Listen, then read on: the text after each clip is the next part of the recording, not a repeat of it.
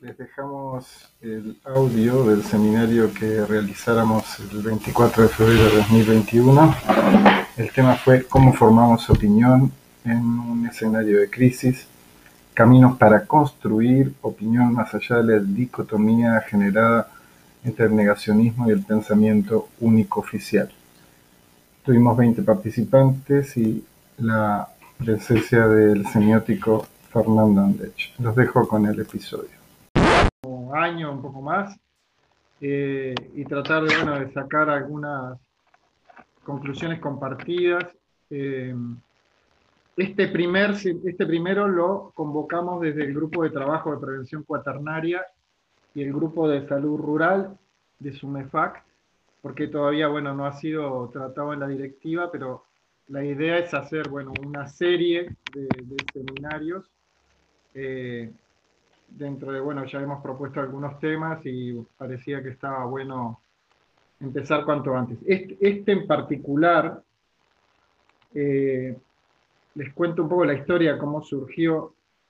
Surgió de, bueno, nosotros tenemos nuestras plataformas de, intercambio, grupos de, de WhatsApp, grupos de correo, y en algún momento empezamos como a, a ver, eh, sobre todo, eh, muchas cosas que aparecían en la prensa y en los medios, y nos empezó un poco a, resultar disonante o a preocupar, digamos, esto de, eh, de una voz única, de una voz de oficial, no solo en, en el manejo, digamos, de los, de los aspectos podríamos decir, en salubridad de, la pandemia, sino que después se empezó como a, transitar por, por, otros lugares en el que, bueno, se, incluso se, se, denostó opinión, se denostó a personas y bueno, nos parecía importante, bueno, aprovechar este,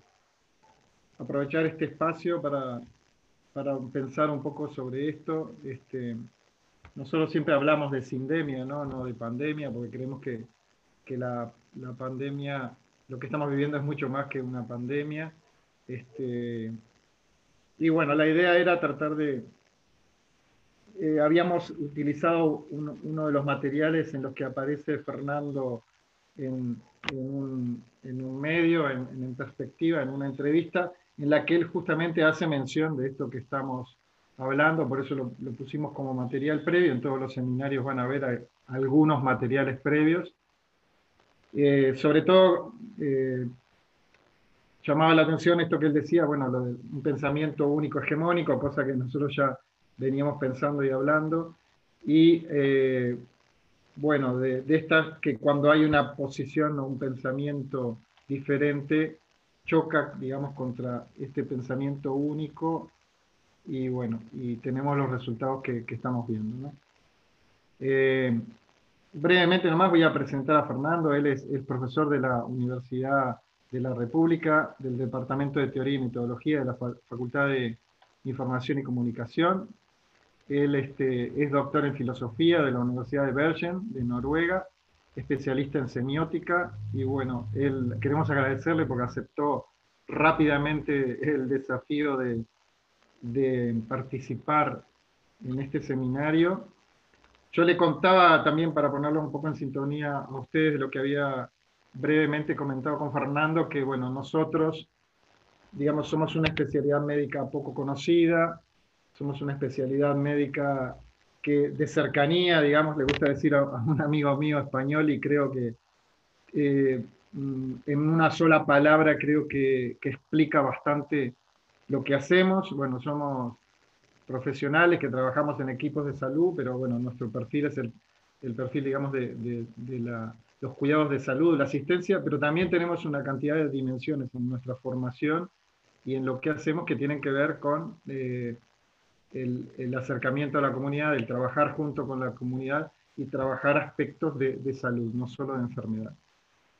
En ese sentido, por eso es que el ahondar o el trabajar hace años que trabajamos en, en esto, en, bueno, yo particularmente le decía a Fernando, formo parte de una plataforma este, internacional en la cual eh, intentamos generar el desarrollo de pensamiento crítico y hablamos sobre el conflicto de interés, la presión de, las, de la industria sobre los prescriptores. Acá en Uruguay tenemos un, grupo fuerte de trabajo en la Sociedad de Medicina Familiar en prevención cuaternaria, que, bueno, en realidad hace, tiene acciones vinculadas también a lo que decíamos anteriormente, eh, relacionadas con esto de, lo que decía yo de la plataforma No Gracias, sobre el conflicto de interés, pero también, bueno, sobre el pensamiento complejo, sobre, este, sobre los distintos abordajes que no son propiamente se entienden, o en la formación de los médicos se entienden como formación en salud, sino tratamos de ampliar un poco el espectro.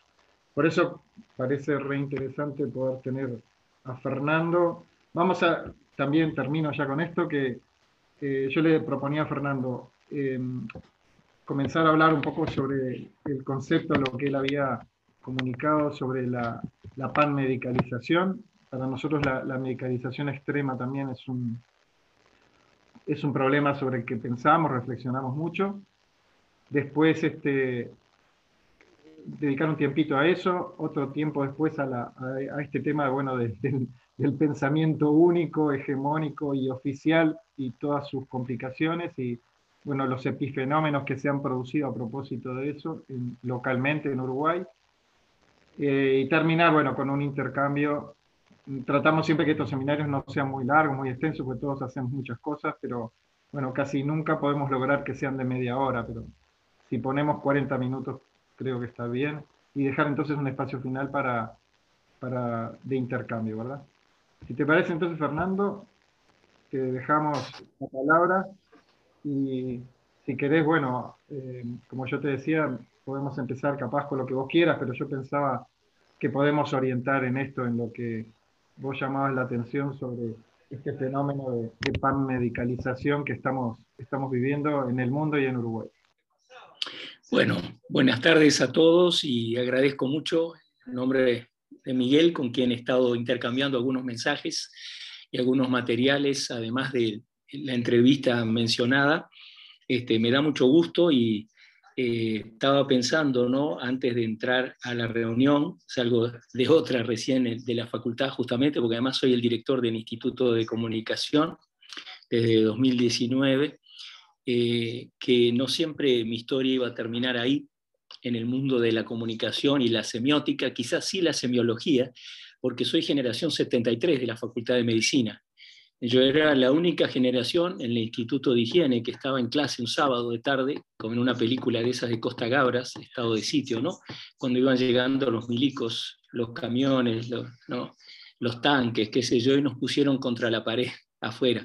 Y era, este, cuando iba leyendo algunos materiales que me dio los enlaces Miguel, me acordaba de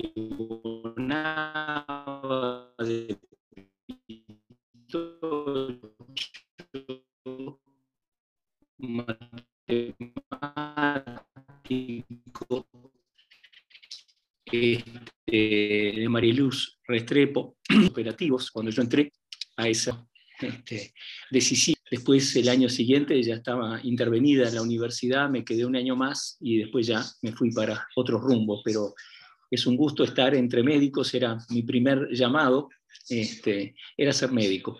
Y la semiología, que es el estudio de los síntomas, ¿no? es prima hermana de la semiótica, que es bastante más amplia. ¿no?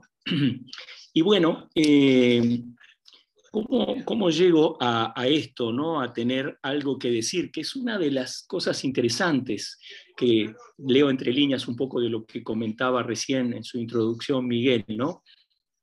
las reacciones muy hostiles de, mucha eh, furia ¿no? de medios de prensa, este, de colegas de las ciencias sociales, este, a eh, quienes de ejercer, como me pusieron el título en esa entrevista, creo que lo digo yo en algún momento, una disente que era como la esencia de cualquier democracia, ¿no? Porque si fuera el, aplastamiento de la minoría por la mayoría, no merece el nombre de democracia, es otra cosa. algo es que en las elecciones gana la mayoría, pero eso no significa que las minorías son perseguidas o silenciadas, eso parece más la obra de Orwell, ¿no? Este, 1984, es decir, donde serán controlados, vigilados aquellos que este, cometan, por ejemplo, una de las genialidades de Orwell, ¿no? que hay un libro que les recomiendo de 2019 de Michel Onfray que se llama Teoría de la Dictadura, donde revisa, revisita a Orwell y dice que no es un novelista, es un ensayista político, ¿no? y yo no podría concordar más. El protagonista Winston Smith trabaja en el Ministerio de la Verdad, donde se produce la mentira. Sistemáticamente se va revisando todos los documentos y cambiándolos según las necesidades del, poder, ¿no? Y entonces este, una de las genialidades de este gran disidente en toda su vida que fue George Orwell, ¿no? No sé si alguno, yo la releí porque leí el libro facial, era si durante la hora de odio, cuando ponían en todos los cines, ¿no? A un tal Goldstein, que era un invento, ¿no? Así como en, algunos regímenes del pasado, como el estalinismo, el nazismo, este, se decretaba que un antiguo amigo o aliado se volvía un enemigo mortal, eh, este Goldstein era un judío que se ponía eh, en los cines como, ¿no? que, como antes cuando iba al cine y pasaban, el, cuando yo era chico por lo menos, eh, algún informativo, este, era los dos minutos de odio para que la gente sacase de adentro toda la furia que hoy encontramos en las redes sociales, en Twitter, ¿no? Y, si alguien ponía una cara de escepticismo, de duda razonable, que es lo que me gustaría hablar hoy, eso se llamaba en inglés face crime, crimen facial es decir, que la persona mostraba un cierto escepticismo, ¿no?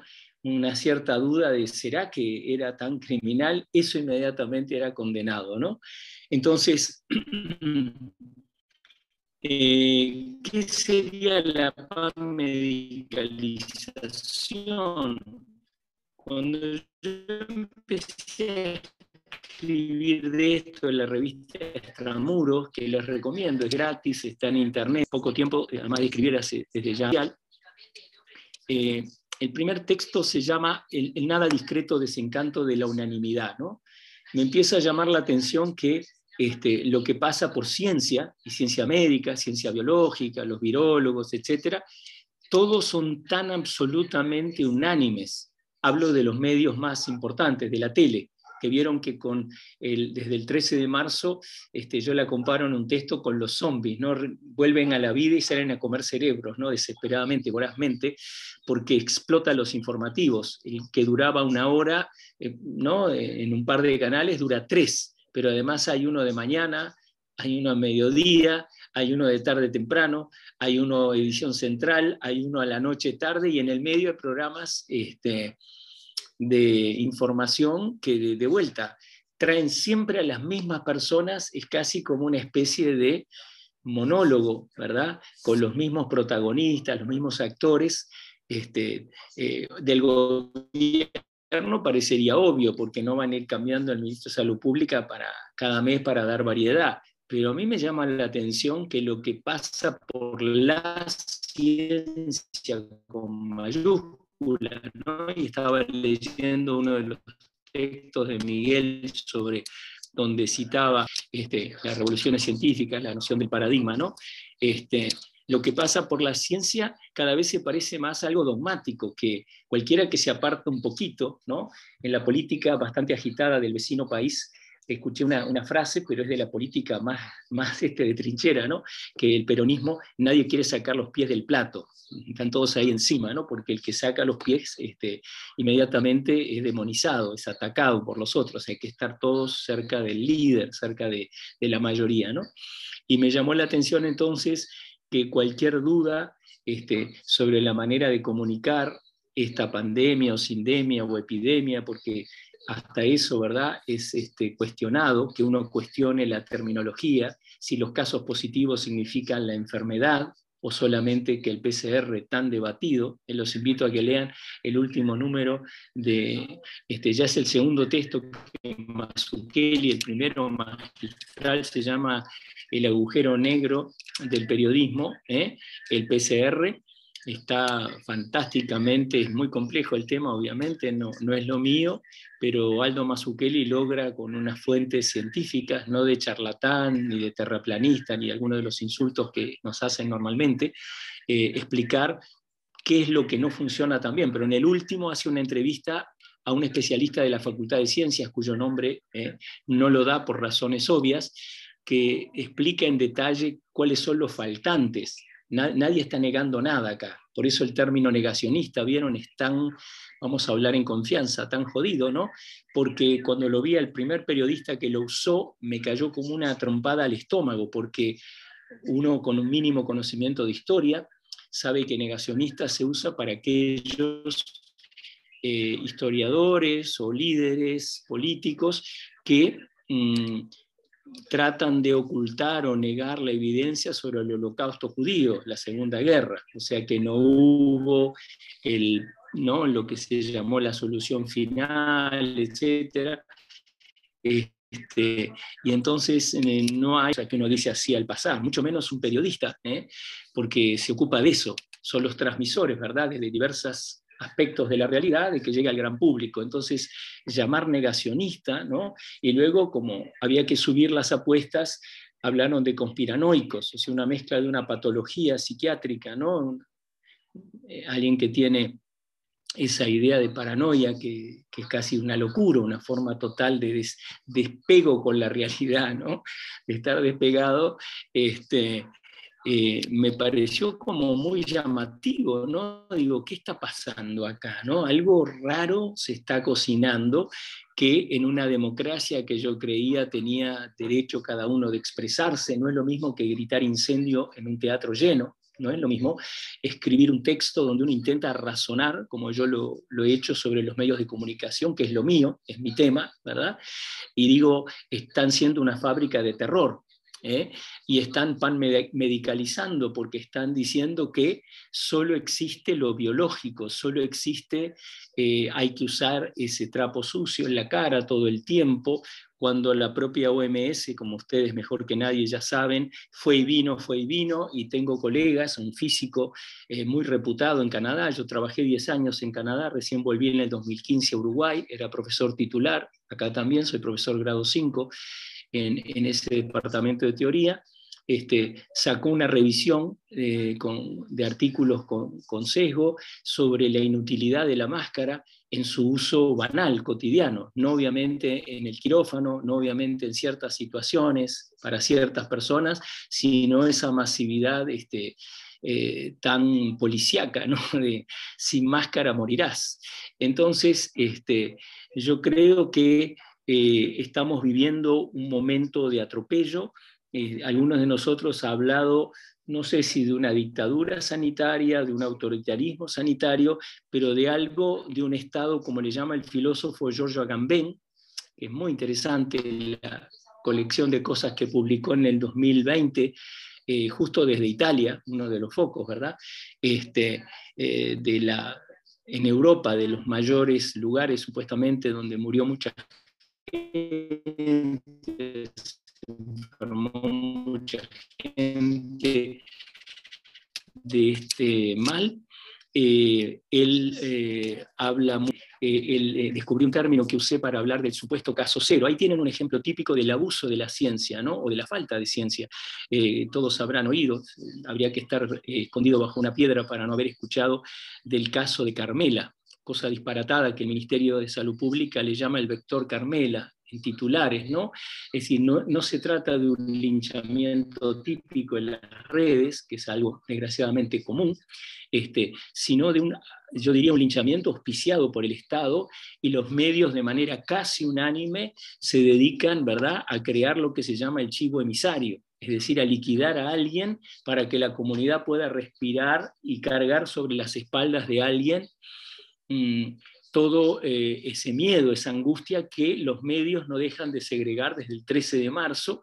Yo marco muy fuerte la fecha del 17 de abril, no importa tanto como la del 13 de marzo, porque oficialmente como un casi decreto, ¿eh? y es una operación semiótica, pero así, impresionante, se eh, decreta que estamos viviendo, que entramos a la nueva normalidad. Y como no me canso de decir, ese sería mi pequeño aporte, lo tengo escrito en varios textos, incluso un artículo con eh, eh, evaluación de pares que salió en Bélgica hace unos meses, eh, la nueva normalidad es una contradicción de términos, no puede haber nueva normalidad. El maestro de Foucault, que vi que Miguel cita en uno de los textos sobre, ¿no? él hablaba mucho de la biopolítica, ¿no es cierto? El, maestro Canguilhem, en un libro precioso, que ustedes lo deben conocer, Lo normal y lo patológico, del año 67, traducido por siglo XXI, él eh, plantea como que la normalidad no se puede decretar. La normalidad simplemente es como el metabolismo. ¿Vieron? Yo no puedo decirle ahora a mi estómago, a mis pulmones, paren, ¿no? aceleren. Este, me pueden pasar cosas, pero yo no, ningún político, ni un dictador, ni un Ceausescu, nadie puede decir ahora es la nueva normalidad. No hay ni nueva ni vieja. La normalidad siempre es a secas. ¿no? Y estuve leyendo un poco eso interesante, de ese este, cuaternaria, ¿no? que, es lo que ha estado trabajando, cosas éticas y cómo es la relación. Estamos vinculados, que no dejé la medicina, pero vuelve a mí cada tanto, porque eh, en teoría de la comunicación se habla mucho del receptor pasivo, lo que es una ficción y una estupidez. No hay nada más activo que la recepción. Uno coloca los prejuicios, la sensibilidad. No hay dos personas iguales al mirar un informativo o un programa de entretenimiento. Entra lo que se llama, los sociólogos llaman el capital simbólico, lo que uno sabe, lo que ignora, los prejuicios, las supersticiones, en fin, toda esa maquinaria interactúa con lo que viene de los medios, la prensa, la radio, no importa, ¿no? Este, Instagram, lo que fuera. Entonces, eh, yo creo que eh, esto que nos está pasando, ¿verdad? Con esta idea de la nueva normalidad que el 17 de abril introduce el presidente en una conferencia de prensa y lo dice en forma, yo diría casi obscena, casi explícita, dice, me llegó de afuera una frase, afuera es Estados Unidos, es el 2001, ¿eh? el ataque a las torres es el 2008, que fue, ¿se acuerdan? La gran caída de la bolsa, ¿no? la burbuja inmobiliaria, etcétera. Este, y ahí se maneja esta frase para, eh, como dice este, algunos especialistas, eh, volver a cero la sociedad, ¿no? replantearla en términos más duros, de más control, más orientales, pero no en el sentido oriental uruguayo, orientales del, lejano oriente, ¿no? de, tener más eh, vigilada a la gente y creo que esta nueva normalidad es completamente anómala y que tenemos que resistirla a como dé lugar. Es anómalo que los médicos no vean de cerca, no ejerzan su proximidad, como decía recién, la cercanía con aquella persona que está necesitada, no de que le digan qué tiene, sino primero que todo de una relación. ¿eh? porque toda cura, ¿no? no solo la médica, la de Freud, cualquiera, más allá de lo que piensen de las distintas eh, terapias del tipo que sea, como la educación, ¿vieron? Este, soy ya veterano de un curso de 300 o más por Zoom, ¿eh? Como digo en broma siempre, hay un documental muy lindo brasileño, sigo trabajando en Brasil, tengo alumnos de doctorado y de maestría en Brasil y doy clase, antes iba, ahora por Zoom.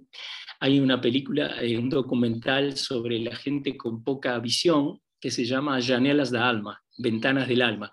Y yo le llamo a esta desgracia ventanitas ¿no? del alma, porque son un, triste remedio, un, un, sustituto pobre ¿no? de lo que es el vínculo. Entonces, la cura, ya sea de un médico, de un terapeuta, de no importa la teoría que sea, ocurre en el vínculo, ¿verdad? Por eso, para los psicoanalistas, este, algo sé de eso porque por transmisión, por osmosis, mi esposa es este, doctora en psicología del desarrollo, pero tiene formación en psicodrama, ¿eh? estuvo en el Instituto Moreno de Nueva York. Y entonces eh, me gusta mucho la noción de encuadre, ¿no?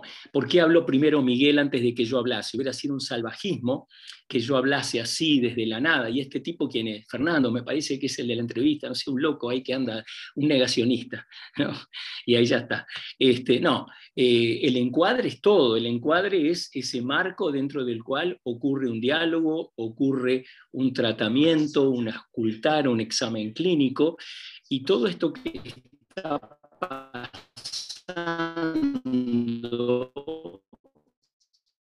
y que quiere llamarse a la fuerza contra natura, nueva normalidad, eh, tenemos que resistir, no hay nueva, quiero volver a la vieja normalidad. No hay, es un monstruo fabuloso. ¿De qué nueva normalidad me están hablando? ¿verdad? La normalidad es respirar, la normalidad de los niños es jugar, la normalidad de la gente es relacionarse, no vivir atemorizado, porque eso irónicamente baja las defensas. No, no hice la carrera, pero un poquito sé ¿verdad? Que el sistema inmunológico, si uno segrega mucha adrenalina, tiene que gastar energía para ¿eh? contrarrestar ese temor, ese momento de angustia, y entonces ahí bajan las defensas y ahí sí uno de repente, irónicamente, profecía autocumplida, se enferma cuando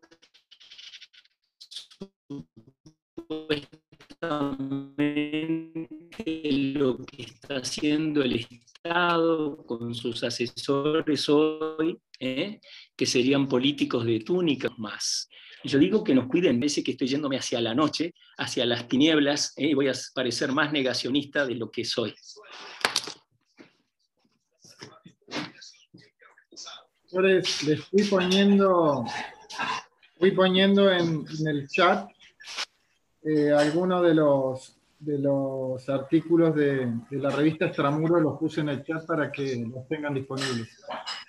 Se entrecorta a veces la, el audio, ahí lo que podemos ¿Se entrecorta mucho? No, en, en, algunas ocasiones. Si, si se pone muy pesado, apagamos cámaras, algunos por lo menos para que... Ah, puedo apagar la mía de repente a ver si, si sale mejor, apago.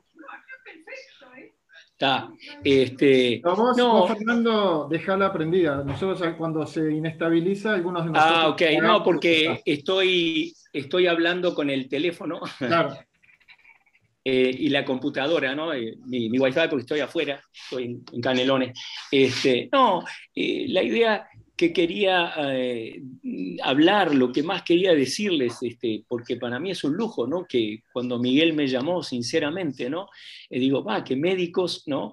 Este, tuve un, un, anticipo de esto casi simultáneo cuando volvía de otra entrevista, ¿no? En esos poquísimos medios vieron que, nos abren la puerta y me llama un oftalmólogo este, y me dice, ay, qué suerte, te escuché, no estoy solo, porque mis colegas me dicen, sos una bestia, un criminal, un irresponsable, ¿no? porque critica las medidas, ¿eh? sin negar que hay un virus que puede o no llamarse este, una variante o qué sé yo, pero eh, él se refería, me daba un ejemplo concreto, ¿no? él es oftalmólogo, eh, la gente mayor que sufre de cataratas y que no está pudiendo acceder a este, la clínica a verlo, ¿sí? Y que una de sus placeres que le va quedando a estas personas que están en su casa, quietas, que es leer, no lo pueden hacer, no pueden hacer. Y, y bueno, esa es una de mil, ¿verdad? Y hablando, este, para mostrarles que, que no es exagerado hablar de que hay una, una segregación muy fuerte de quienes opinamos distinto, a, comienzos de toda esta movida, de toda esta emergencia, qué sé yo, me llaman de un canal, de canal municipal, ¿no? un programa nuevo que empezaba este, bastante al inicio, se llama La Letra Chica, y entonces este, yo fui y cuando me toca hablar, se llamaba el tema, llamaba los miedos, nosotros y los miedos, ¿no? Y entonces digo, bueno, ahora o nunca, porque este, no sabía cuánta audiencia podía haber, pero eh, pensé, este es un buen momento. Entonces, este, se los dije un poco con anestesia, les pregunté si querían que les contara un cuentito, qué sé yo, una narrativa, y empecé mi carrera pública que se terminó ahí de disidente en la tele, pero fue muy gracioso porque eran tres periodistas que estaban frente a mí, y está grabado, está en YouTube, y uno de ellos me dice, el, uno joven, había una mujer joven, un hombre joven y uno más veterano, que era como el conductor, me dice, Fernando, no, no, importa sobre lo que hablemos, pero te vamos a llamar siempre eso de la semiótica. Bueno, de más está decir que nunca más me llamaron, ¿eh?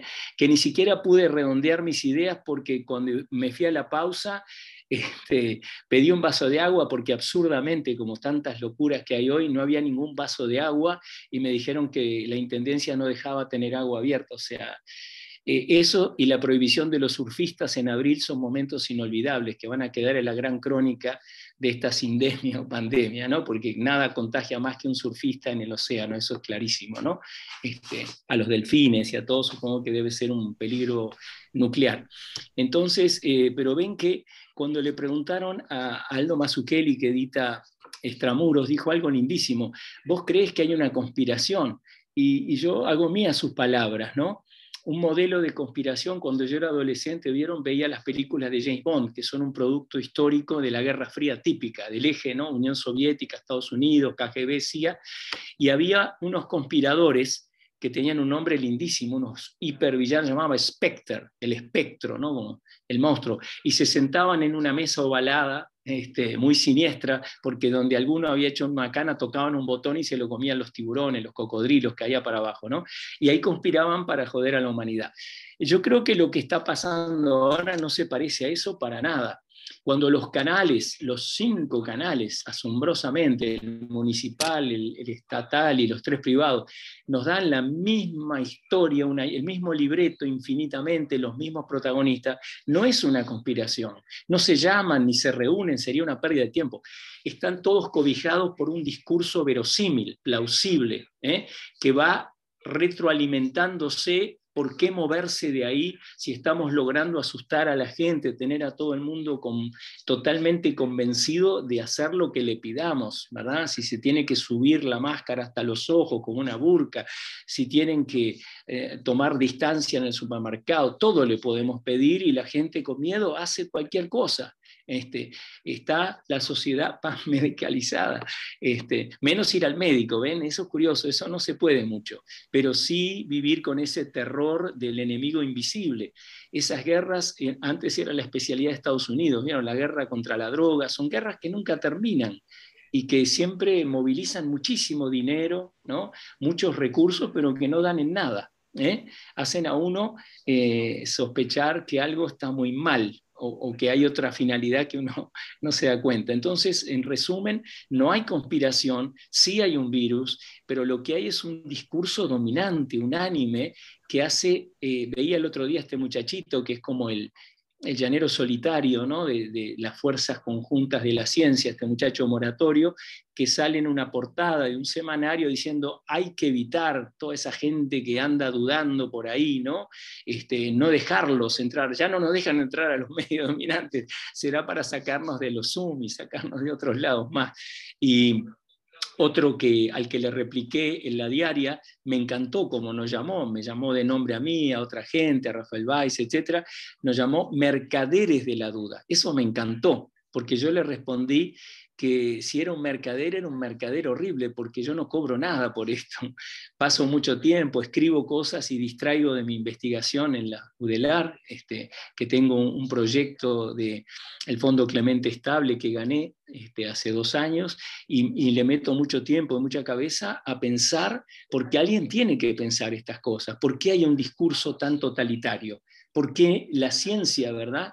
Eh, se basa en lo que dijo el fundador de la semiótica, el lógico americano Charles Sanders Peirce, escribió por allá por 1880, algo que es válido hoy. Él dice, no hay investigación, no existe, él era, era químico, era lógico matemático, era filósofo, ¿no? Y él dice, no hay ninguna, y me encanta la palabra que usa, que no se usa más en inglés, pero es muy linda, inquiry. Inquiry tiene la palabra coeror adentro, en latina, que quiere decir la pregunta, ¿no? Hacerse preguntas. Y él dice, no hay investigación alguna que no parta de la irritación de la duda.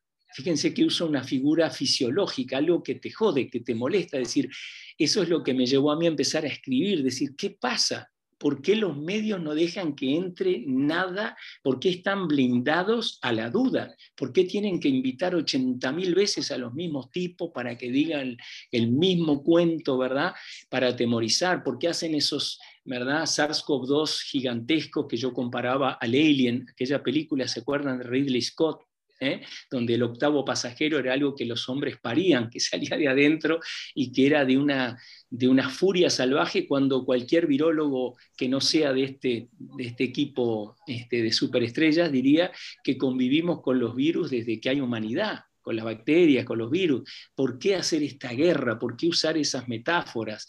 ¿Por qué confundir a la gente con que el, test positivo es un caso, es alguien enfermo, que es una síntoma? O sea, todo lo que se podría aclarar con tantas horas de medio, tantas horas al cohete, que, infantilizan. Yo hablo en un texto de la tetanización de, la sociedad. ¿Vieron el tétano, no? que te deja el músculo rígido? Están tetanizando porque los tipos al principio, ¿se acuerdan? Decían, tenemos una noticia sensacional, te mostraba unas gráficas, dice, ¿saben cuál es la principal preocupación ahora en mayo de 2020? Al revés que en el 2019, antes era la seguridad, ahora es la salud, y se miraban entre ellos, se palmeaban, cuando es una pelotudez. Si mm. solo te hablan de la salud todo el día, o mejor dicho, de la enfermedad, ¿de qué otra cosa te vas a preocupar? Si no había ningún lado donde ir, ni educación, ni, ni gimnasios, ni nada, ¿no?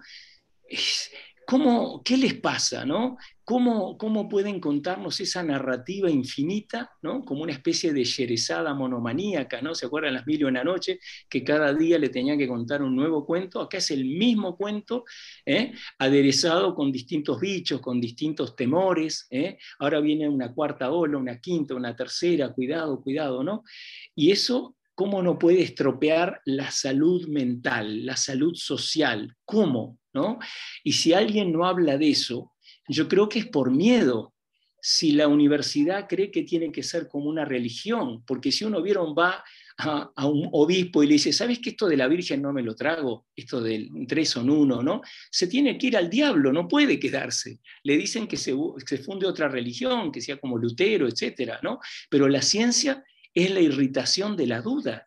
Es, es fabuloso, ¿no? Vieron que lo más difícil de enseñar en la facultad es las buenas preguntas, ¿no? Los, chicos que hagan ¿no? buenas preguntas porque tienen miedo, tienen la cabeza como que no tienen que equivocarse, que es el mayor error, ¿no? Es la pérdida de espontaneidad, de creatividad. Entonces, yo creo que lo que nos está pasando es terrible, pero no es el virus lo terrible. Es como una sombra esta sindemia, como bien decía Miguel, hay una sombra que es la voz política, la voz mediática y la de esta muy parcial visión de la ciencia que no admite el disenso, que no admite el menor ¿eh? este, sospecha de que de repente el PCR era como decía Carrie Mullis, no es algo ¿eh? que sí o no, como el test de embarazo, como el EVA test, que es mucho más complejo, que hace falta lo de cero positividad, bueno, cosas que no son de mi, de mi boliche, pero que he tenido que leer para no patinar en el vacío. Y entonces yo pienso que este, los textos de Miguel hablan mucho de la ética, yo pienso que la universidad no puede ser un lugar nunca de consenso. Eso solo se explica por el miedo. ¿eh? No hay otra forma para mí de entender que todos los cientistas sociales, ¿eh? todos los que estudian el mundo de la vida, ¿eh? la biología, todo, escriban lo mismo, piensen lo mismo. ¿Cómo puede ser? ¿no? ¿Cómo a nadie le genera curiosidad que no haya nadie que hable distinto, que todos los que van ¿eh? y, que los presentadores no se cansan de repetir la metáfora de radio horrible de que estábamos en Bolivia a 4.500 metros de altura y en cualquier momento nos quedábamos sin oxígeno. ¿Qué clase de mensaje, de discurso horrible es ese para decirle a la gente, ¿verdad?, que los niños matan a los viejos, que los viejos no deben ver a los jóvenes, que los niños deben ser sacrificados como en el Titanic al revés, ¿no? Y que dijese primero los viejos, las mujeres y los niños al final de todo. Esto es, es como disparatado. Y la única explicación para mí es el discurso unánime y autoritario que no permite que nadie levante ese dedo como aquel niño, ¿se acuerdan? Que dice que el rey está desnudo, que ese rey que es tan pomposo y que sale y dice, somos el GAR, somos, tenemos un currículum de la Gran Siete, nadie lo niega, nadie les dice que son ignorantes, pero creo que a quien más beneficiaría, más que nadie, me callo acá, ese disenso, es a la ciencia, al GACH, a todos los que están como ustedes laburando con la salud comunitaria, familiar, esa cercanía, ¿cómo no lo va a favorecer?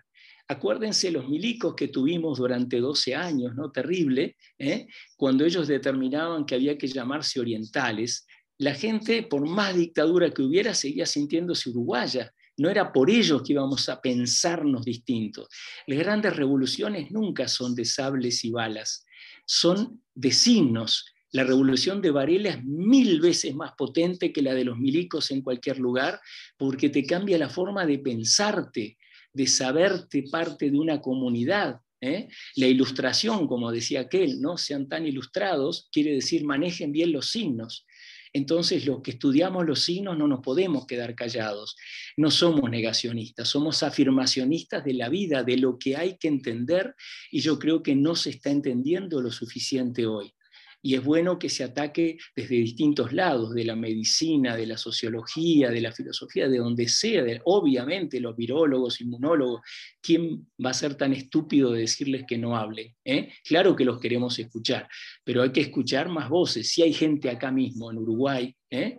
que ha pensado estas cosas, que viene estudiando este test PCR desde hace muchos años, ¿por qué no darle entrada? Un poco era eso, espero no haberlos embrullado, embarullado mucho con los cortes y con Para nada, para nada, Fernando. Este, no, quería decirte algunas cosas que creo que dejo después la palabra a los compañeros, pero muchas palabras de consonancia, ¿no? Este, a mí en muchos foros me han llamado dentro de lo académico antivacunas, porque en, alguna, en algún momento escribí alguna, escribimos con varios compañeros, o escribimos algunos artículos sobre dudas, ¿no? Este, preguntas sobre, la, por ejemplo, la, la eficacia de la vacuna contra el HPV, el uso de la vacuna contra la gripe todos los años en algunas poblaciones. Y este, yo tengo todas las vacunas y mis hijos tienen todas las vacunas, pero bueno, yo soy antivacunas.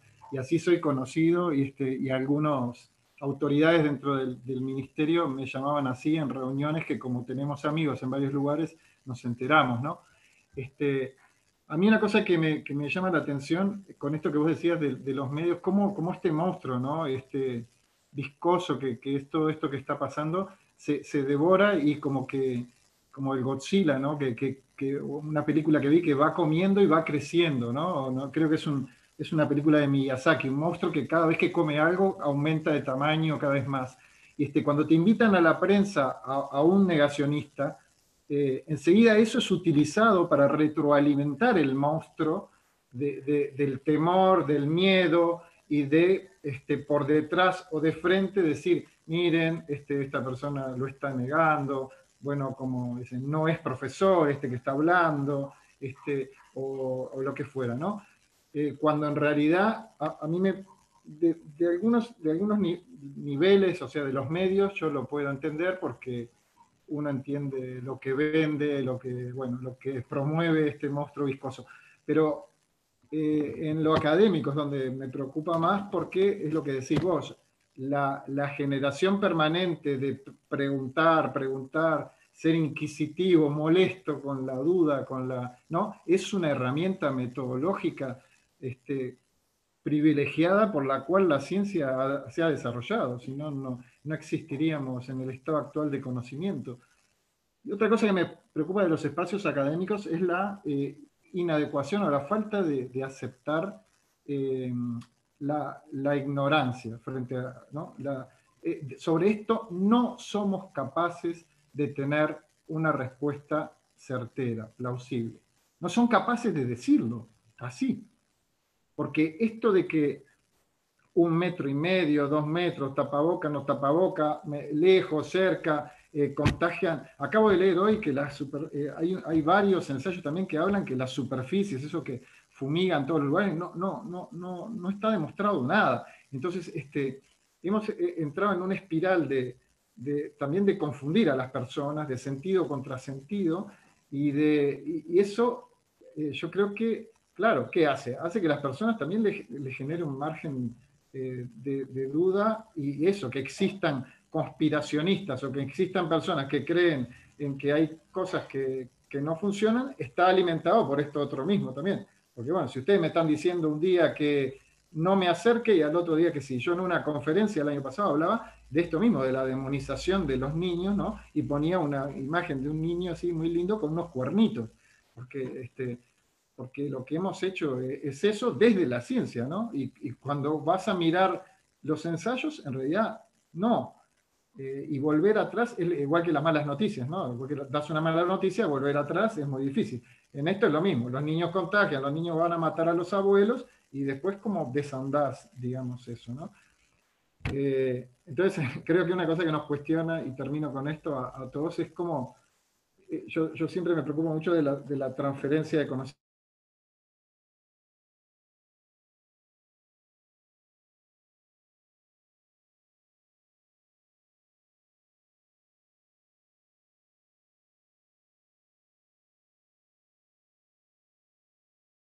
gastamos eso, eso no le interesa a las personas. La persona viene a preguntarte, vos decime que te tengo confianza, eh, ¿qué vacuna debo darme? Y creo que ese es un punto en el que estamos todos los días eh, con, mucha dificultad por, por, esto, porque hay una gran divergencia de evidencia, de mensaje. ¿no? Dejo por ahí.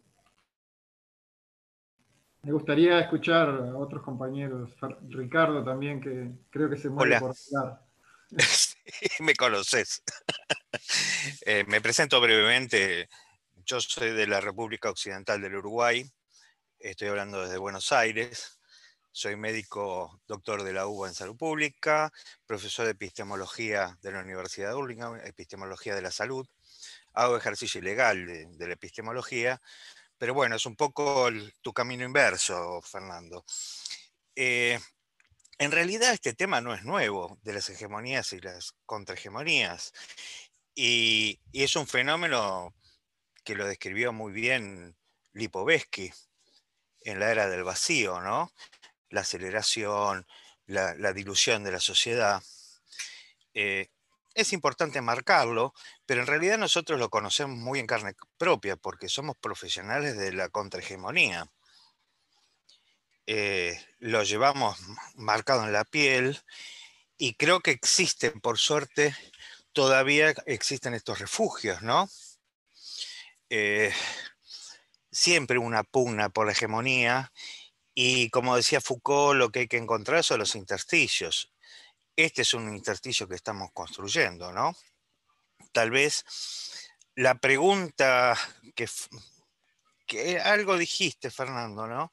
Pero la pregunta crucial es ¿a quién le sirve? ¿A quién le sirve? Porque lo que hemos visto, hemos vivido unos años ya y hemos visto cómo fue cambiando el mundo, vimos que se han impuesto cosas que antes no, no eran tan así. Eh, la necesidad de certezas. La gente necesita que nosotros tengamos verdades absolutas. Nos pide verdades absolutas. Cuando si hay algo que es absolutamente eh, inseguro, eh, inexacto, es la medicina. Nosotros vivimos en incertidumbre y sin embargo no podemos dar cuenta de eso.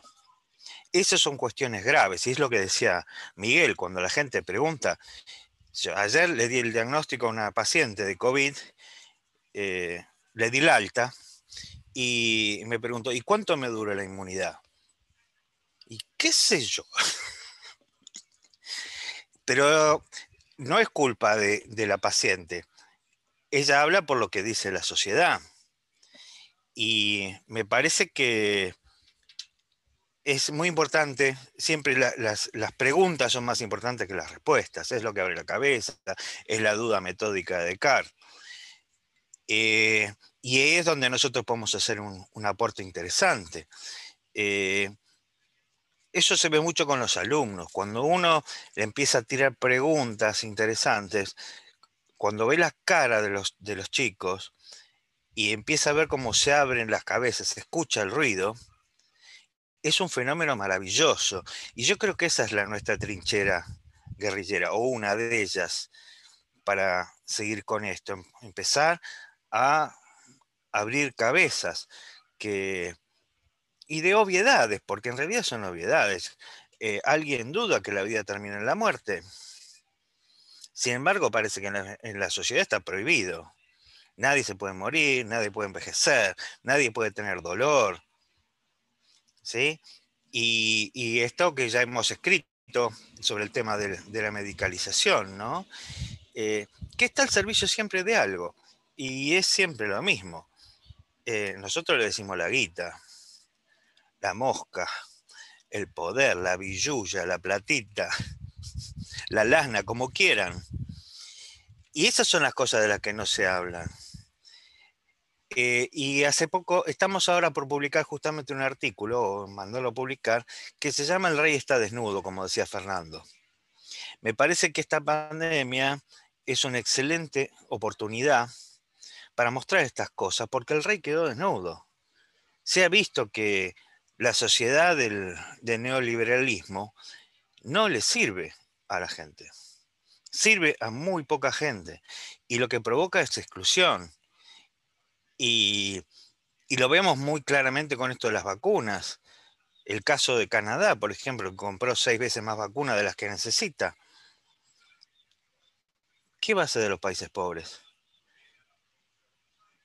Bueno, esas son algunas, algunas de las reflexiones. Bien, gracias Fernando por, tu charla, muy interesante. No, gracias, a ti. Creo que Graciela tiene la mano levantada.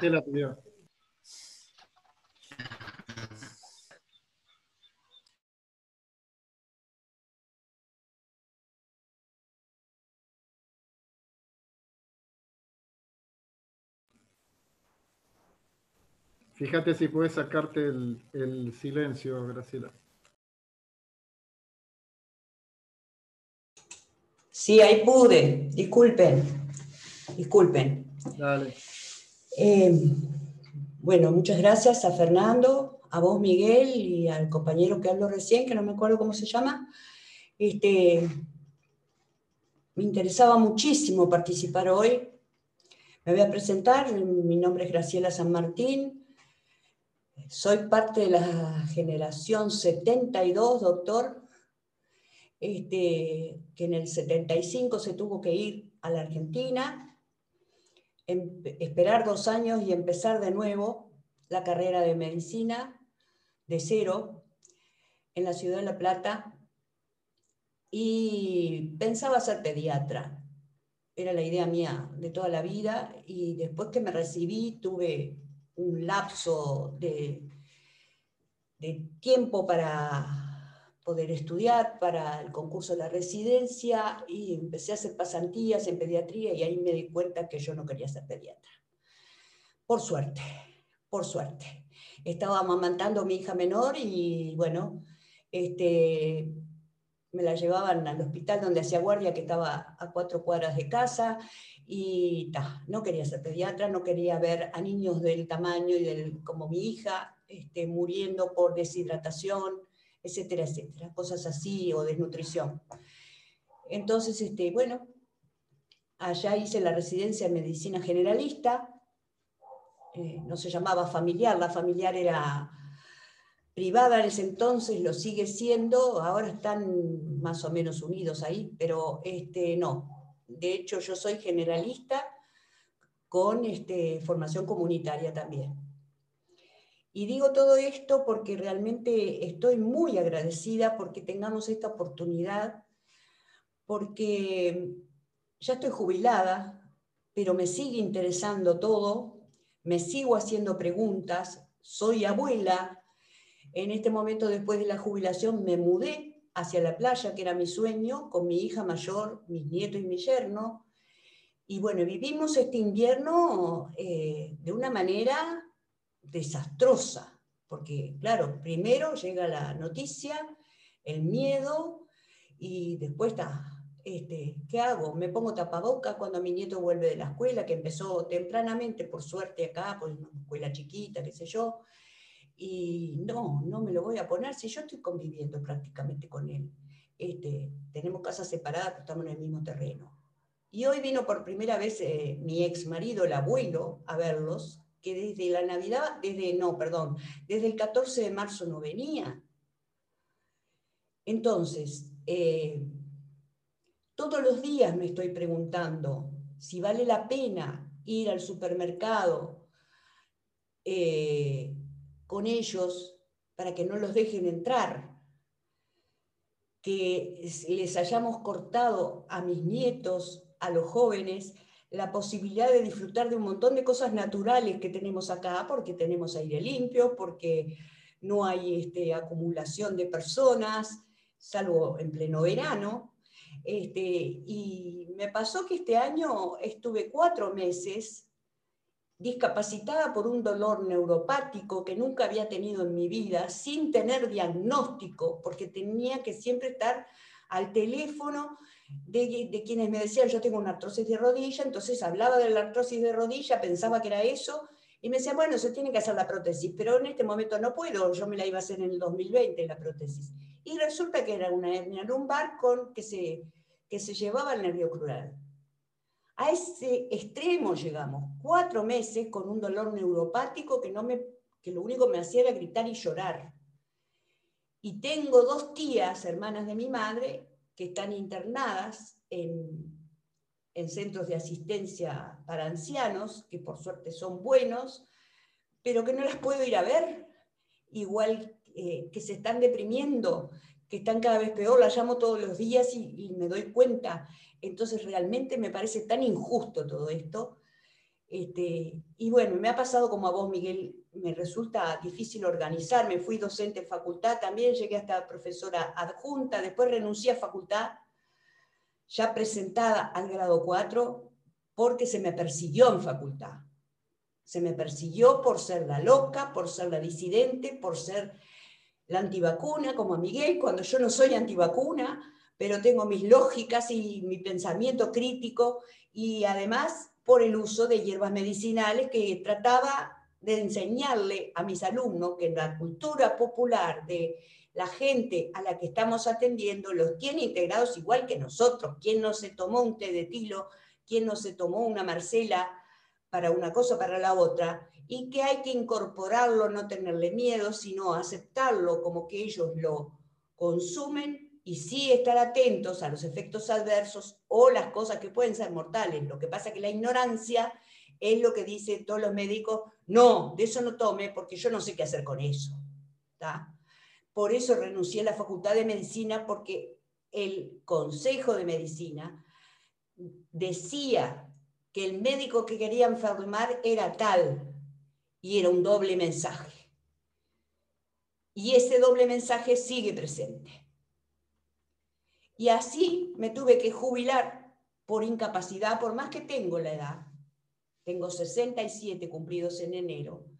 Me tuve que jubilar porque vino ACE, se apropió de una policlínica que era comunitaria realmente, que pertenecía a la población desde el terreno, lo peleamos todos juntos, se apropió, echó a la, a la participación de la gente, de las agentes comunitarias, la sacó, me tiró las historias clínicas a la basura, que en ese momento eran de papel, porque venía la computadora y yo entré en una depresión. Entonces, esto está enrabado todo, todo es así. El mensaje, siempre que recibimos, es hegemónico y deja de lado a los demás, a los diferentes, a los locos o los malos, como me decían a mí, la loca y va la loca. Por suerte tengo estudiantes que me siguen respetando de aquella época, que ya ahora son médicos y me consultan y hoy en día tengo la suerte de tener una médica de familia en la policlínica donde yo trabajé, que hasta ahora no había, y con la que me comunico y puse, pude pasarle la posta de todo esto que estamos hablando acá. Y como nombró el doctor a la Argentina y el compañero que habló también eh, dijo estar en Argentina, no sé si es argentino o no, este, me hace acordar mucho a que, y es lo último que digo, que el ministro Ginés tuvo que renunciar el viernes por una denuncia radial que hizo Berbisky. El que está en Argentina debe conocer. Berbisky es el fundador del diario Página 12. ¿tá? Berbisky, antes de que se fundara Página 12, era un agente doble en, en Montoneros y en La Milicada oficiado de agente doble, para los dos. Después funda Página 12 y era todo, oh, Berbisky, Berbisky, qué periodista. Resulta que el pobre ministro, me hizo acordar mucho al 88, que Ferrara, que fue maestro mío en la residencia, lo sacaron así del ministerio. Yo tengo libros de él que planteaban todas estas cosas. y lo sacó Cafiero por un tema del peronismo que nombró Fernando, por cuestión de intereses internos del peronismo, para poner al que eso era hoy ministro de Salud, que es un saludista inmenso, que ha logrado descentralizar la asistencia de Buenos Aires, que ha logrado el plan remediar, eh, bueno, un montón de cosas en contra de los laboratorios y parece que le hizo dar la vacuna a algunos amigos por ahí.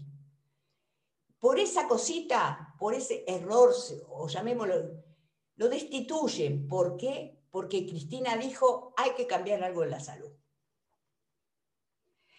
Y eh, en una forma menos, ya termino, en una forma menos este, eh, que se vea cara descubierta, acá pasa lo mismo. Acá pasa lo mismo. Estamos todo el día con el discurso hegemónico, que yo ya no lo miro más. Y bueno, le agradezco a Fernando y disculpen si hice un audio muy largo. Lo que pasa es que me apasiono. Está bien, está bien, Graciela. Eh, Martín, creo que tenés... Para, un segundito, para aclarar. Soy argentino y soy generalista. También formado en residencia en medicina oh. general. Oh, te saludo. Y es como vos decís, fue, fue una operación de prensa. Exacto. Gracias, compañero. Bueno, buenas noches, eh, buenas tardes. Eh, mi nombre es Martín Olivera, yo soy médico de familia y también trabajo en el Departamento de Medicina Familiar en la UDA del Santoral, San Bautista, Canelones. Eh, agradecer a Fernando por, las palabras que, estuvo compartiendo. Estamos, como decía Miguel, en esa consonancia 100%. Y creo yo que no solamente a nivel de compañeras y compañeros médicos, sino también de muchos del personal de salud, que no solo son médicos, hablo de enfermería, administración, hay muchas, hay muchas dudas, hay muchas cuestiones que, manejamos con esto. Eh, obviamente que no negamos la presencia del virus, pero sí estamos de acuerdo de, cómo se ha manejado esto, eh, que es tremendo, ¿no?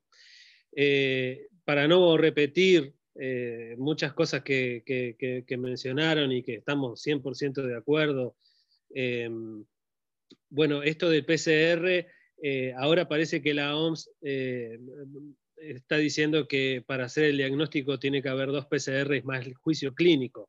Se parecería un poquito más a la, a la realidad. Pero bueno, son cosas que cambian.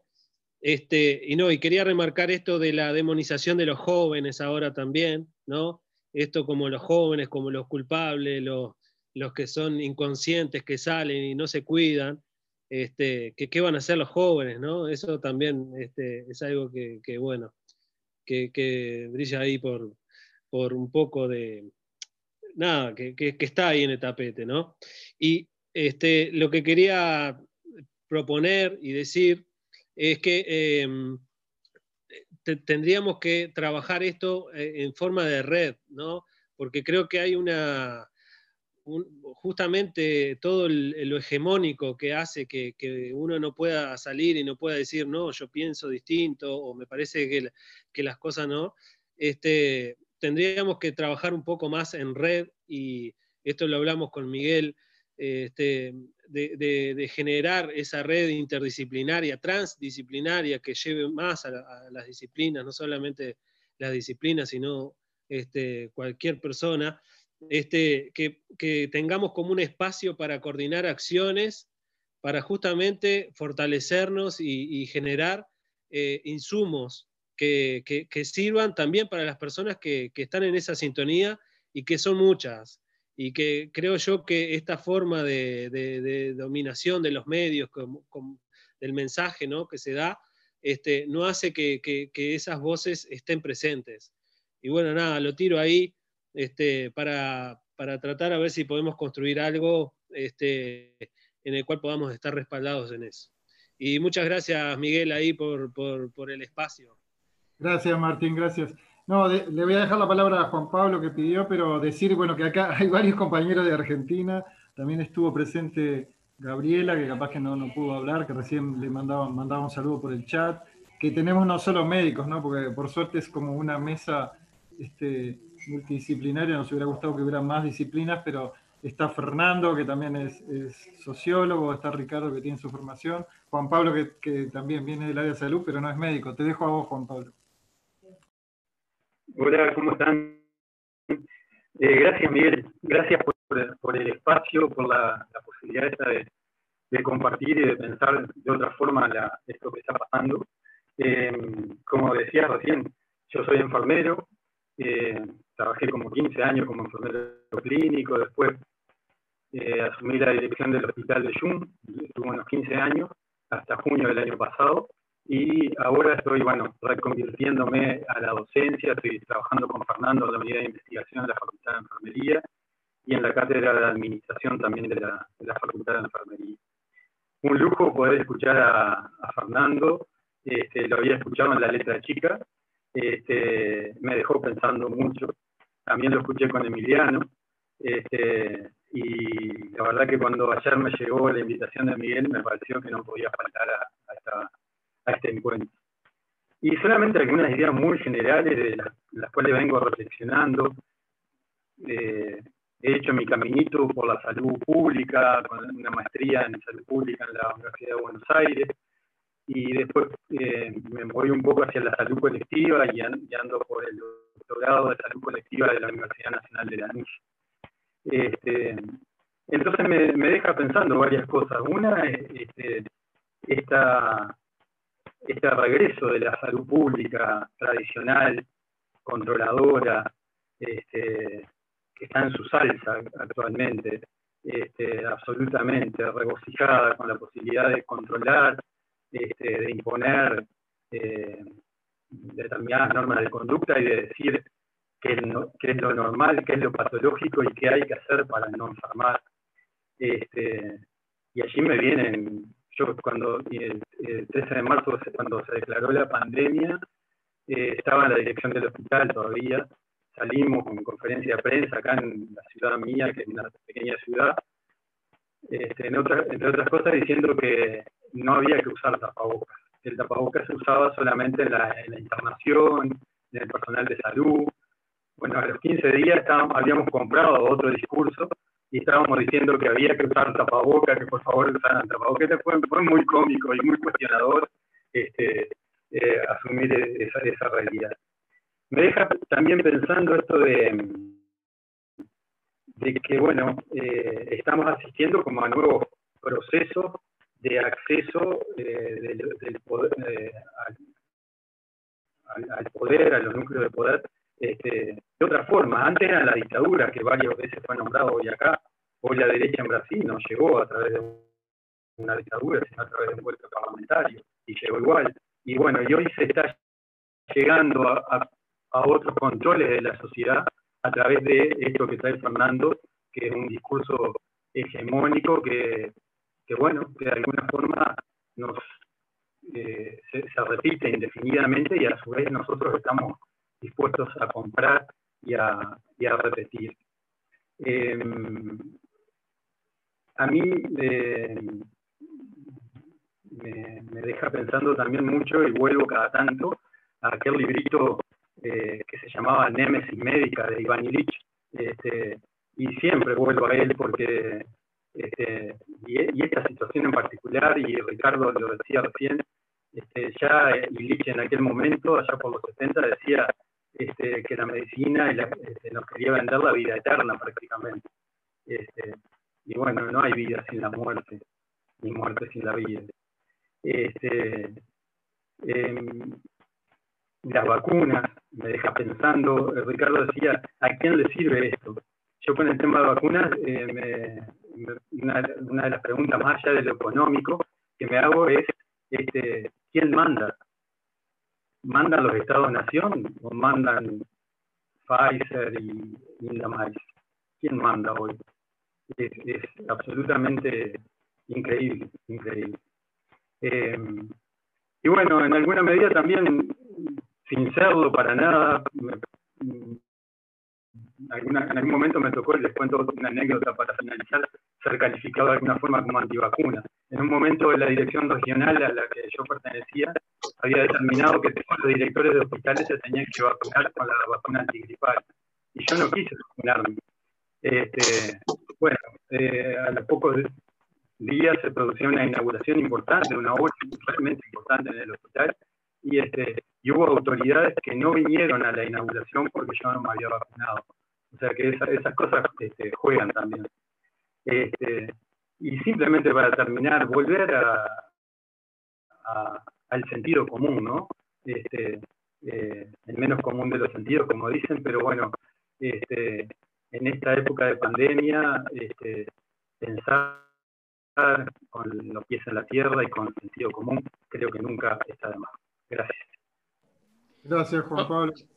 Fernando, sí, una, una cosita quería observar, ¿no? Por lo que acaba de decir Juan Pablo.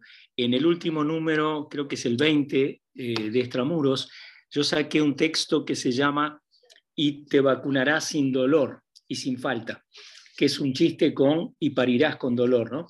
De la Biblia. Eh, eh, se nos dice todo el tiempo, ¿no? Que no hay nada peor, nada peor, el pecado máximo, ¿no? Es el conspiracionismo. Y yo ahí cito un autor este, que los invito a que lo lean, doy el enlace, está en francés, se llama Lordon, Frédéric Lordon, que publicó en el Nuevo Observador, quizás esté traducido, este, a mí me lo pasó una, una amiga y está disponible, y habla del eh, conspiracionismo, del anticonspiracionismo, ¿no? que es muy gracioso, porque Cualquiera que tiene dos dedos de frente, como bien decían recién, sentido común, crítico por lo menos, sabe que el poder político, el poder económico, el poder científico, las farmacéuticas, quien sea, viven continuamente de cosas que se hacen en la cocina, en la trastienda, que jamás podrían, lo dijo hasta el presidente, no se puede decir el contrato, qué es lo que tiene, ¿no? De forma más clara, imposible, ¿no? este, o con UPM2, qué sé yo, ¿no? O sea, es sentido común que los poderosos cocinan las cosas en la cocina y nunca en el living, porque si no, ¿eh? habría unos líos bárbaros en todas las sociedades. Y no hay nadie más conspiracionista que los poderosos, que todo el tiempo, para seguir siendo poderosos, están estudiando su ecosistema para ver quién los puede desbancar, qué competencia puede surgir. Eso pasa en política, pasa en, las empresas y pasa en, en las instituciones No es la ciencia con minúscula, la verdadera ciencia que es la ciencia que está en construcción que, aspira a llegar a una verdad descartable, una verdad que es el horizonte epistemológico, ¿no? del que hablaba muy bien el compañero argentino, que está muy bien, ¿no? porque este, el método socrático sigue siendo válido, es decir, la poría, llevar al otro hasta el punto ciego, decirle, pero si vos estás tan seguro de lo que decís, llámese gacho, moratorio, quien sea, ¿qué miedo tenés de debatir con alguien? ¿Por qué no querés contraponer, ¿no? si es una, una especie de, ¿no? de maná que bajó del cielo el PCR y con eso vas a lograrlo todo? ¿Por qué no discutís con otro que te muestre todas las fallas que tiene? ¿no? ¿Cuál sería el temor? Eso más parece una cosa de este, la época de la Santa Inquisición, donde cualquiera que adhería ¿no?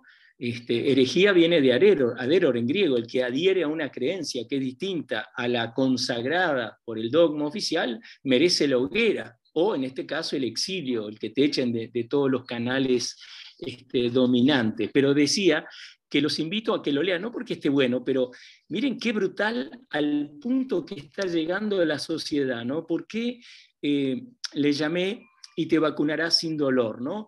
Eh, salen unas noticias, vieron que el 44% de los uruguayos, no sé cómo será en Argentina, no se querían vacunar. Había unas encuestas, no importa, ¿no? siempre son con un margen de error, todo lo que quieran. Y van cambiando según los tiempos y según el miedo que segrega esta fábrica de terror que son los medios. ¿no?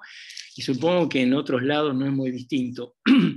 y entonces, ¿qué hace Canal 10? Vean qué interesante, ¿no? Ahora hace eh, nada, el jueves pasado, le dedica ocho minutos de lo que se llama en comunicación prime time, el tiempo más caro, el tiempo de la edición central. Es una barbaridad, ocho minutos, a un centro de dar vacunas a los bebés y a los chiquitos de hasta cuatro años de forma indolora. ¿no?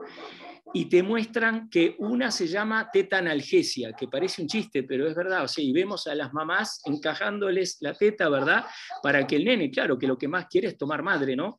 Absorto en esa tarea esencial que nos vuelve humanos, que es el contacto pleno organoléptico, ¿no? De olerla, tomarla, que más puede querer una cría humana que eso. ¿No?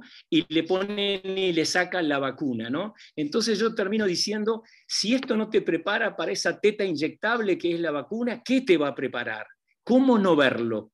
¿Cómo no darse cuenta que ese espacio increíble de ocho minutos, donde le dedican cuatro minutos a un tal Javier Martínez, que dice que desarrolló siete pasos, ¿verdad?, para bajar la angustia de que la familia sufre cuando vacunan al chiquito, nos está hablando a todos, nos están infantilizando de una manera, eso, si no es una conspiración, se parece muchísimo a una conspiración, porque no te está diciendo, dense la Pfizer o la Sinovac, o la moderna, te están diciendo, mirá qué dulce, ¿no?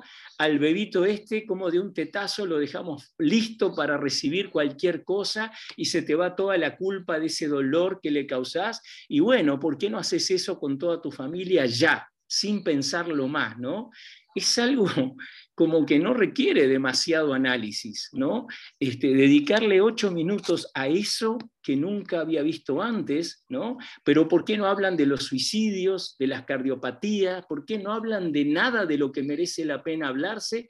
Y solo te joden con esa idea, ¿no? De que el mundo que conocíamos se acabó y no tiene vuelta, porque hay un virus que acaba con todos los virus cuando se dice que su nivel de letalidad es menos que la gripe. ¿Qué está pasando? De vuelta, ¿no? Esa es una pregunta genuina. Decías muy bien, ¿no? ¿A quién le sirve? Decía el compañero, ¿verdad? Ricardo Lavalle, ahí va. Ricardo decía, ¿a quién le sirve? Nosotros en semiótica habíamos aprendido en el análisis del discurso una pregunta que hacían en los años 70, ¿no? sobre todo los franceses, decías, ¿a quién se dirige este discurso? ¿Desde dónde habla y a quién le habla? ¿no? Y yo preguntaría hoy lo mismo. ¿Desde dónde viene esta cosa tan monolítica? ¿no? ¿Y a quién beneficia? Y no me parece hoy aventurado, a casi un año, a poquito, vieron que falta poco de un año en Uruguay, más en algún otro lugar que empezó un cacho antes, que el mundo está, ¿verdad? Digamos, atemorizado, mucho más desconfiado del prójimo, que es más el légimo, habría que llamarlo, porque vemos que hay una ansia de denunciar, por eso me dediqué en un seminario que, hicieron desde Italia el 15 de febrero, eh, le llamé, ¿verdad? El SARS-CoV-2 tiene cara de mujer, el caso Carmela, ¿no? porque sirvió como plataforma para denunciar, para inventar leyendas urbanas. A esa mujer la veían en todas partes. Había un video, Ricardo, que era hecho en Buenos Aires, en un shopping. Decía, ahí está esa hija de puta, decía la banda sonora, o sea, quien la filmó.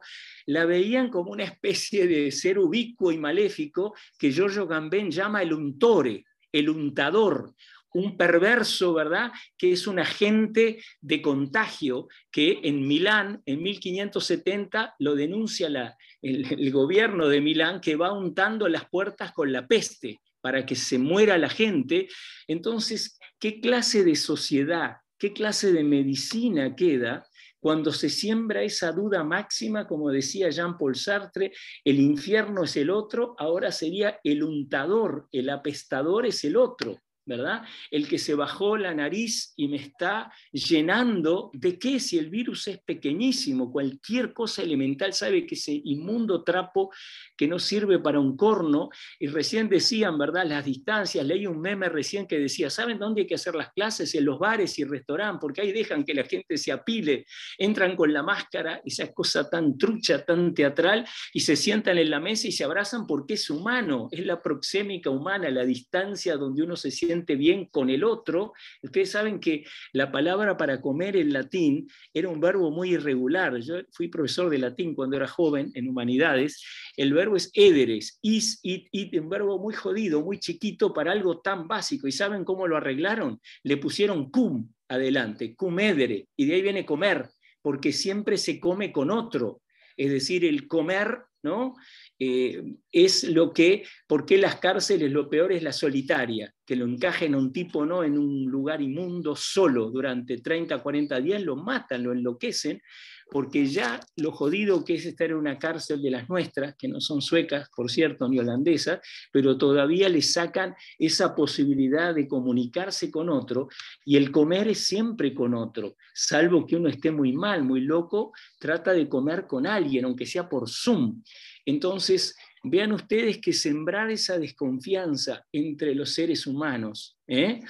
generar esa confusión mental de con máscara, sin máscara, con distancia, puedo abrazar, puedo matar al otro. Ustedes decían los niños, escuché una historia en primera persona hace muy poquito de un adulto joven, una mujer, que se quería morir, que lloraba diciendo, el abuelo ¿eh? le dijeron que, tenía COVID, ella había dado positivo primero, por suerte le hicieron otro y dio negativo, y el abuelo no podía tragar, lo internan, lo entuban y se muere. Imagínense la culpa que iba a llevar ese ser humano acá en Montevideo, ¿eh? no en un lugar exótico, si ella seguía dando positivo, aunque era asintomática, y moría el abuelo que lo querían muchísimo en esa familia, ¿eh? si eso no es joder la vida de la gente, con un test del cual no se habla nunca de todas sus fallas y solo llega una cifra absurda, 600, 800 nuevos casos, ¿eh? y se hicieron 7.000, 8.000, donde alguien decía, no sé si era Ricardo, hay que seguir la plata siempre. ¿Por qué vale 100 dólares? Y dicen que cuesta 10 de costo. Es decir, acá hay algo como muy extraño de que no se habla de casi nada de lo que hay que hablar. ¿Eh? Y por algo ustedes, como decía Ricardo, creo, tienen que limitarse a intersticios. Y este especialista habla sin nombre en el último número de eh, eh, Extramuros sobre todo las fallas del PCR un tipo que hace 40 años labura con el PCR, que sabe un montón, pero ¿por qué tiene que hablar en el anonimato? Si eso no es la nueva anormalidad, ¿qué es? Es decir, por lo menos con los milicos, ¿se acuerdan que decían los innombrables, eh? que cerraban los diarios, que tenían censura previa? Las cosas estaban claras, porque era un régimen de facto, un régimen de fuerza. Acá es para cuidarte mejor, pero ¿a quién están cuidando mejor? Si todo lo que nos rodea cada vez es más excepcional en el peor sentido posible. ¿eh?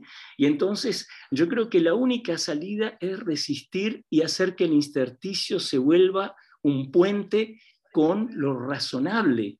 Hay una falta de razonabilidad en todo esto y si no se la puede señalar y los medios tradicionales no lo hacen, ¿eh? hacen una cosa de obsecuencia extrema alguien hablaba ¿eh?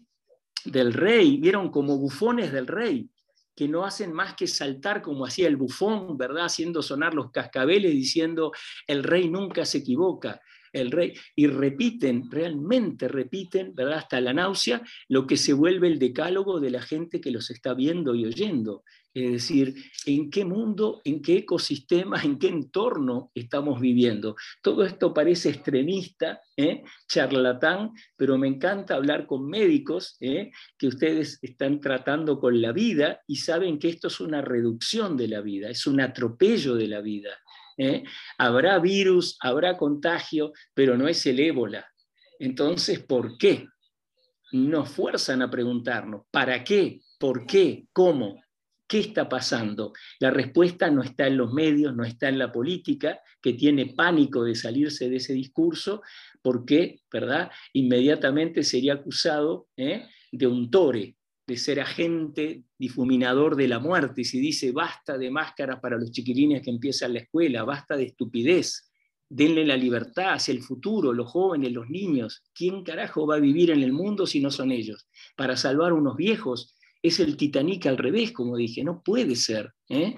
Y lo extraño es que a nadie le llame la atención. Tiene que haber una especie de barrera sónica ahí que hace que no solo no lleguen las opiniones diversas, sino que a nadie le llame la atención que no lleguen. A mí eso me desespera. ¿eh? ¿Por qué hay esa conformidad, ese conformismo ¿eh? en los principales agentes de la información y el conocimiento, y hablo de UDELAR, hablo de los medios, ¿eh? que no permiten que ese oxígeno de ideas surja. Sin eso, ¿verdad? Llega la asfixia. Hoy estamos viviendo una asfixia del conocimiento, una cerrazón artificial que dice de esto no se va a hablar. porque no haya un decreto como los milicos hacían, no lo hace mejor. Para mí lo hace peor. ¿eh? Y les termino con una, una, una, idea que me pareció tan genial que nació en el 68, justo en el mayo del 68, un francés que estudiaba el cine y que era semiótico como yo dijo, ¿por qué cuesta tanto ver en el cine, en la pantalla, gente como la que yo me cruzo, hablaba de estudiantes distintos, disidentes, ¿no? Eh, con la que me cruzo todos los días en las calles de París. ¿Y saben lo que responde? Porque aquello que no aparece en la pantalla, cuesta un esfuerzo enorme sacarlo de su ausencia, extraerlo de su ausencia, meter estas ideas de una vida armónica, de una dieta, ¿verdad? De ejercicio, de cosas que no cuestan tanto, que no se arreglan ni con test, ni con fármacos, ni con vacunas, cuesta enormemente, ¿eh? porque no están ahí ahora y hace un año que estamos oyendo lo otro. Entonces, ¿cómo entra esto? Tiene todas las puertas cerradas. Es dificilísimo, no los envidio para nada. Gracias, Fernando. Ultra brevísimo. Tenemos a Karin que levantó la palabra y después Ricardo y tenemos ya como una hora y media de actividad, así que vamos cerrando con la palabra de Ricardo. Karin. Hola, buenas noches. Eh, me presento, soy Karin Achava, trabajo en una policlínica de ACE como en eh, medicina, en medicina familiar y comunitaria y hago medicina tradicional china. Em, muchísimas gracias por las presentaciones. Lo último, Fernando, fabuloso. Y lo que em, me pasa en todo, en todo esto que estuvimos hablando es que, bueno, vienen eh, muchas personas preguntando el tema de la inmunización, que es el, el último em, lo más como candente ahora, este, y mm, a mí me pasa que no tengo argumentos como para científicos como para argumentar si estoy a favor o no estoy a favor, o, me falta como conocimiento científico, pero que si no me vacuno, por ejemplo, eh, es como que hay una obligación moral para hacerlo, ¿no? Entre los propios colegas y, mm, y me parece que está buenísimo que estén estas instancias para poder como reflexionar nosotros, pero con, argumentos eh, eh, eh, científicos, este, por ejemplo, lo del PCR, que podamos tener como más datos, bueno, por qué son tantos falsos positivos, cómo es que lo están midiendo, y, el tema de la serología en la población uruguaya, se puede hacer, no se puede hacer, este, y poder debatir como para con argumentos poder afianzar todo ese ruido que estamos sintiendo, porque es como un ruido que no nos cierra por muchos lados, este, pero que no le podemos dar como, como un marco, ¿no? Todos necesitamos un marco y un sostén, una red de conocimiento, y no solo por lo que sentimos o nos parece que está bien o mal, sino ese ruido que estamos sintiendo, eh, cómo podemos este, empezar a, destrabar y, analizar la letra chica de todo eso que nos, que venden ahora de información que nadie cuestiona, ¿no? Eh, ahora leyendo la parte de inmunizaciones, hay inmunizaciones de ADN virus, ARN virus, que todavía no está como tan compro, eh, eh, utilizado en la población uruguaya y la están empezando a utilizar en la población uruguaya, en la población, y se está empezando a utilizar y, viendo a ver qué pasa.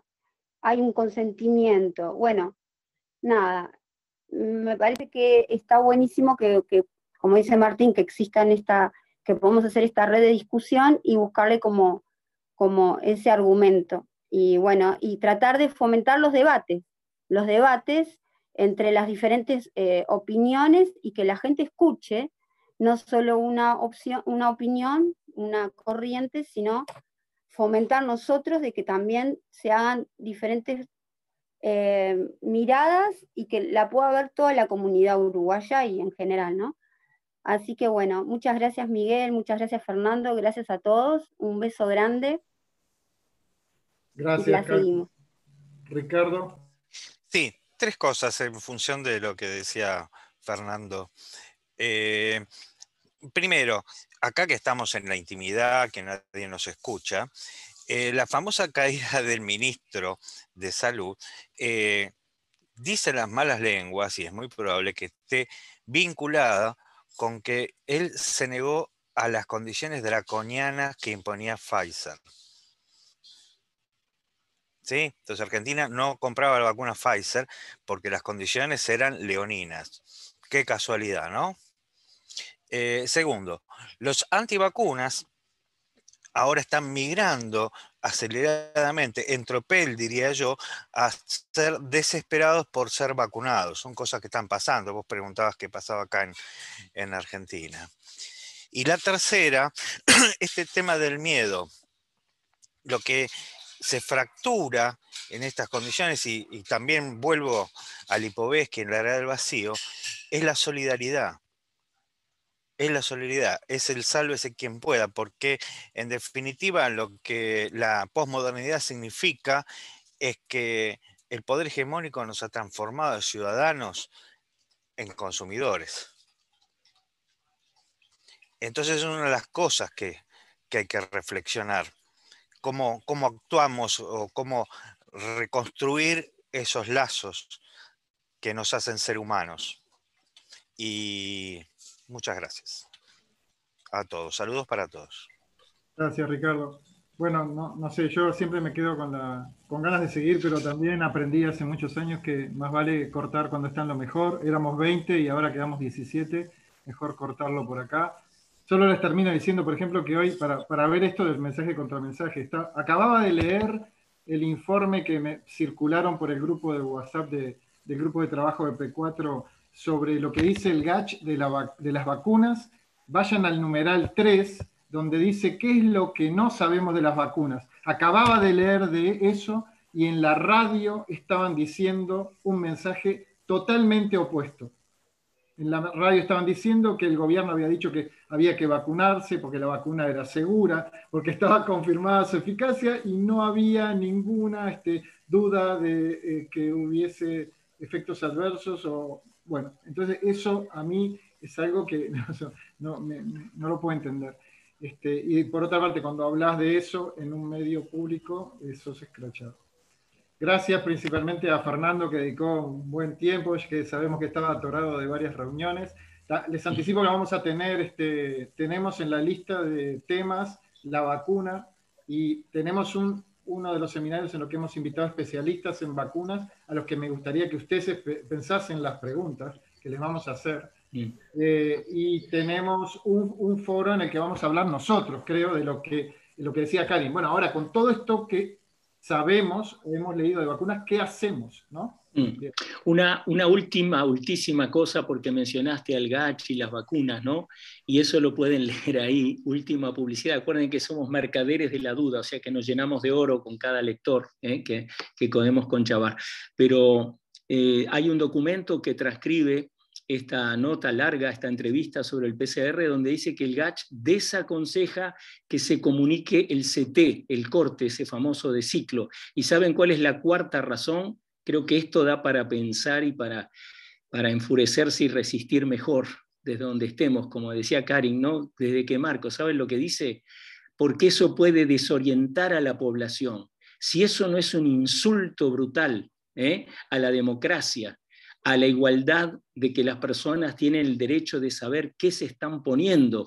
No, no se arregla llamando con dualismos y satanizaciones ridículas de negacionista, anti no sé qué, ¿no? Eso es el más viejo truco del, libro, ¿eh? dividir al mundo en malos y buenos y condenar a unos con toda la fuerza de un lado, de todos los medios. Pero lean esto, no hay que comunicar el CT donde se sabe que después de 20, 25, ni que hablar 35 ya la confiabilidad del test es nula casi, pero el, GACH dice que no hay que hacerlo, cuarta razón, lean las otras, para no desorientar a la gente. ¿eh? Si esto no es una cosa conspiracionista, ¿qué es? ¿No es cierto? Ocultarle a la mayor parte de la gente lo que se está cocinando en un grupo de una élite chiquita, poderosa, ¿eh? que tiene hoy toda la fama, tienen, son políticos de túnica, ¿verdad?